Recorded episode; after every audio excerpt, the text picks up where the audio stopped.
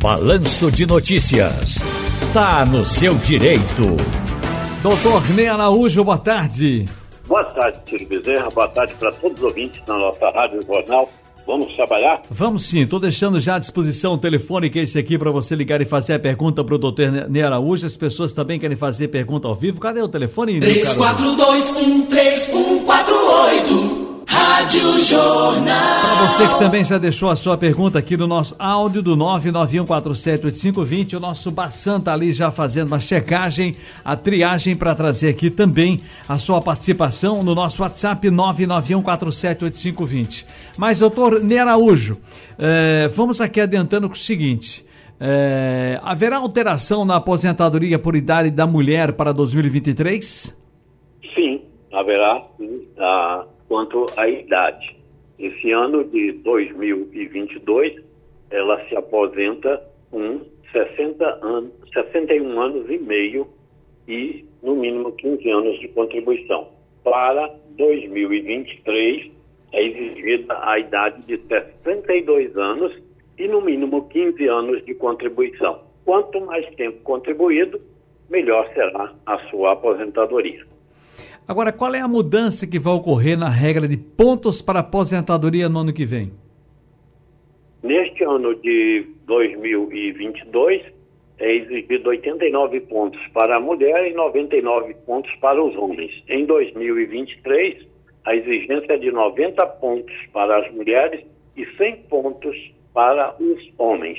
A mulher tem que ter contribuído no mínimo 30 anos e o homem no mínimo 35 anos ponto, os pontos é justamente a soma da idade com o tempo de contribuição. Agora, doutor Nera, hoje, veja, o, o, que, o que é a regra, o que é, que é a regra de transição da aposentadoria por idade mínima é, progressiva? Explica pra gente o que é isso. É, tem modificação também para o ano que vem, é?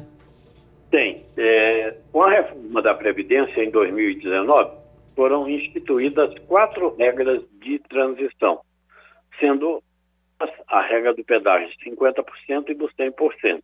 Essas permanecem. Agora, a regra é, da idade mínima progressiva, ela exigirá no ano de 2023 que a mulher tenha no mínimo 58 anos de idade e 30 anos de contribuição. Já o homem 63 anos de idade e, no mínimo, 35 anos de contribuição.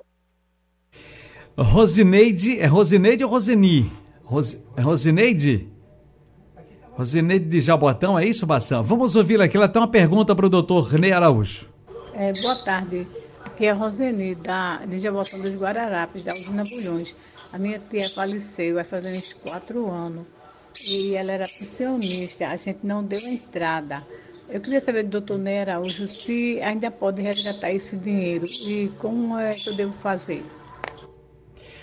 Muito bem. Bom, Aliás, uh, deixa eu só dizer às pessoas, está tá liberado a linha aqui também para a gente fazer pergunta no 34213148, respondendo a Roseni. Ô, oh, Roseni, desculpe, trocamos seu nome aqui. Vamos lá. Bem, é, pensionista, ela não deixa benefício. Entretanto, se tem algum dinheiro que ela não recebeu em vida referente à sua pensão, os herdeiros podem pleitear mediante alvará na justiça. Certo, deixa eu ir no telefone aqui com a participação também. Alô, boa tarde.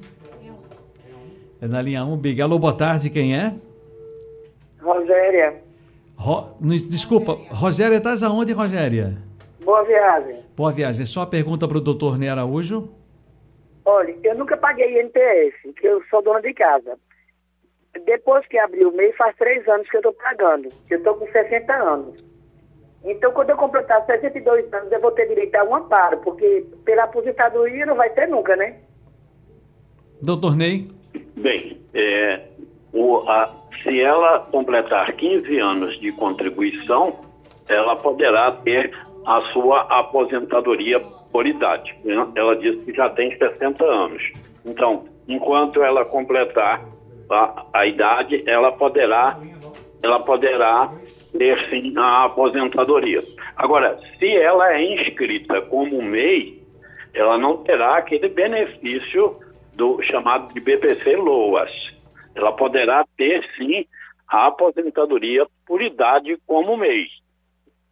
Certo? certo? Ou como dona de casa também, se pagar, mesmo não sendo MEI, também pode se aposentar. Inclusive tem um incentivo. A dona de casa precisa contribuir com apenas 66 reais por mês. Eu já estou falando a nova contribuição com salário mínimo de R$ 1.320, que é o mesmo valor também que vai pagar quem é microempreendedor individual. Muito bem, olha, o 34213148, o nosso telefone, está agora o Fábio da Matinha, lá de Abre Lima. Ô Fábio, que saudade, amigo, tudo bom? Senhor Bezerra, meu amigo, tudo bom, meu amigo? Deus abençoe e feliz ano novo para você também. Amém a todos nós, felicidades para você e família também. Perguntas para o doutor Ney? Para o doutor Ney Laúde, que Deus abençoe o doutor Ney também. Muito informativo. Meu Olha... amigo Ciro, veja só, a empresa que eu trabalho, ela presta serviço à Compesa. Então, o que é que acontece? Ela paga o adiantamento dia 20 e o mês dia 5. Então, como nós já passamos do dia 20, ela veio me pagar o décimo no dia 20, realmente, a segunda parcela, logicamente, só que ela não pagou no dia 20 o adiantamento. Então, eu pergunto ao doutor Ney, por favor, isso procede? Ela veio pagar hoje o adiantamento. E até o meu conhecimento é até o dia 20. Só que dia 20 ela pagou o décimo. A segunda parcela, isso procede ou ela poderia pagar hoje mesmo? Olha, não importa qual é a atividade da empresa. Se é terceirizada, se é não terceirizada, se é comércio, se é indústria, se é prestadora de serviços, se é microempresa, a obrigação é de pagar a primeira parcela do 13º salário até o dia 30 de novembro e o pagamento da segunda parcela até o dia 20 de dezembro. É uma regra que vale para todos. É, o, o, o Fábio está na linha ainda não? Tá não? Fábio, não, né? Era só. Porque é o seguinte, eu entendi outra parte que ele fala, porque tem sempre aquele adiantamento quinzenal. Não veio. A, a, a, seria. Essa coisa do adiantamento quinzenal fica à disposição da empresa ou seria obrigatório ele ter pago, doutor Ney? Não, a empresa ela pode pagar o salário do mês de uma vez só, uhum. ou pode fazer um adiantamento quinzenal é, e fazer o restante do pagamento no, no final do mês. Uhum. Mas se ela instituiu essa forma de pagamento, ela tem que cumpri-la, porque senão ela vai estar infringindo a lei. Ou seja, ou que seja, com adiantamento ou sem adiantamento, adiantamento tem que cumprir a lei e pagar sempre na data correta. O Sérgio Mendes do Totó está na linha com a gente. Oi, Sérgio, boa tarde para você. Bom ano novo. Boa tarde para vocês também. Eu queria fazer uma pergunta ao doutor Ney. Antes da emenda constitucional de 2019, eu tinha 36 anos, 33 anos e 6 meses de contribuições. Hoje, hoje já tenho 35. Vamos dar entrada a partir de janeiro? Bem, se ele tinha, na data da, da promulgação da emenda constitucional 103, que foi a da reforma da Previdência eh, Social, em 13 de novembro de 2019, então, ele faltava um ano e meio para completar os 35 que é exigidos do homem. Então, ele tem que pagar o pedágio de 50%, que seria um ano e meio, são 18 é, meses. Então, ele tem que pagar os 18 mais nove meses para que ele possa, então, fazer a solicitação da sua aposentadoria. Bom, se ele diz que já tem 36 anos, é possível que ele já tenha cumprido esse pedágio. É só fazer a verificação aí com o advogado previdenciarista e você então solicitar sua aposentadoria. Agora eu chamo a sua atenção, porque existe também, existe também a regra de transição do pedágio de 100%, que poderá ser mais vantajosa para você. Então, não olhe, não fique fixado só nesse pedágio de 50%, não. Veja as outras regras para ver se elas terão mais benéficas do que a do pedágio de 50%. Urubatã, eu sei que você está em Santo Aleixo Jaboatão e já fez essa pergunta aqui antes. É sobre a, a, a aposentadoria da sua madrasta, não é isso? É, é, aí minha madrasta morreu. Aí eu quero saber se eu tenho direito. Aí mande o advogado Ney Araújo falar. Doutor Ney, inclusive, dia desses já respondeu a sua pergunta sobre isso. Lembra, doutor Ney?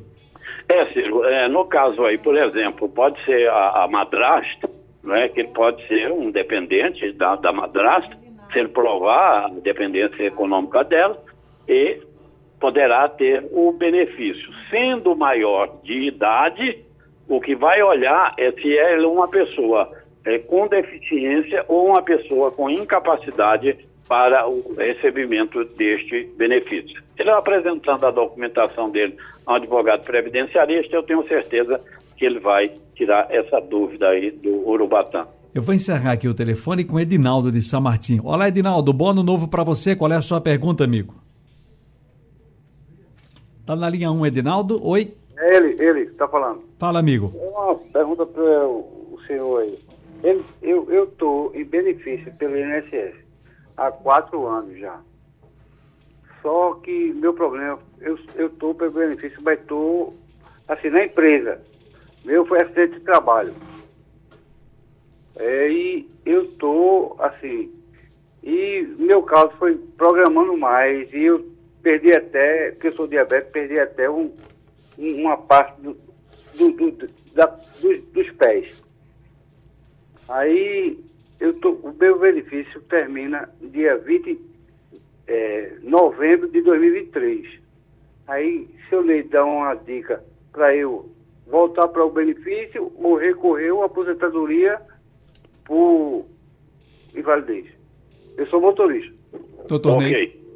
Olha, o que você deve fazer é o seguinte: faltando 15 dias para o encerramento do benefício, que você já disse que vai ser em novembro de 2023, então você entra com o pedido de prorrogação.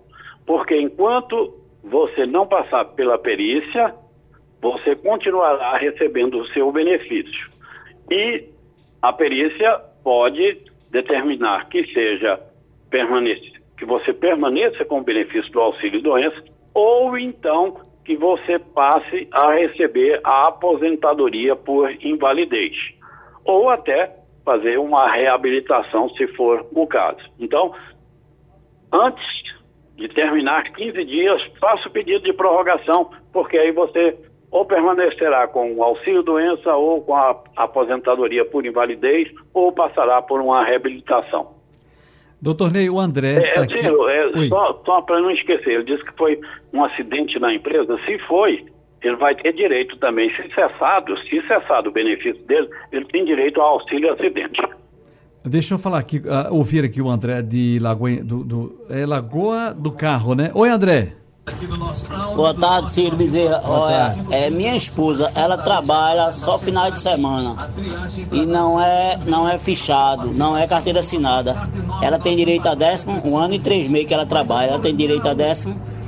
André de Lagoa do Carro. Olha, um contrato de trabalho, ele pode ser por todos os dias da semana, é claro, obedecendo o dia de folga. Né? Ele poderá ser por dois dias, três dias, quatro dias, ou pode ser só a metade do dia, trabalhando dois, três, quatro, cinco dias ou seis por semana, que isso não impede que essa pessoa seja reconhecido como seletista, ou seja, que tenha o seu contrato assinado na carteira. E, como seletista, a pessoa tem todos os direitos, décimo terceiro, férias, é, descanso nos feriados, se trabalhar em horário extra, receber as horas extras, tem todos os direitos, receber FGTS, etc. Para finalizar aqui uma pergunta, uh, o que o segurado deve saber para ter a melhor aposentadoria, doutor Ney? O planejamento previdenciário, Ciro, essa é a, a, a receita é, mais correta que se pode dar. Ou seja, o que é o planejamento previdenciário? Verificar o que a pessoa já contribuiu ou pode contribuir para programar com ela a melhor aposentadoria. Nós temos, por exemplo, quatro regras de transição. Temos as regras gerais, temos as regras anteriores à reforma da Previdência. Então, é um mundo, não é? Que precisa realmente ter conhecimento, ter capacidade para fazer uma análise e chegar à melhor aposentadoria possível. É como eu disse ainda há pouco, olha, aquele, aquela consulta, não fixe nesse pedágio de 50% que você acha que já está tão perto ou que já completou. Peça para o advogado ver outras possibilidades, como, por exemplo, do pedágio 100%, que de repente vai lhe dar uma aposentadoria com um valor bem maior, bem mais expressivo do que você esperava. Um abraço e bom ano novo, doutor Ney Araújo. Agradecido a você, a todos os ouvintes, desejo um ano maravilhoso e que nós permaneçamos juntos em 2023. Viva!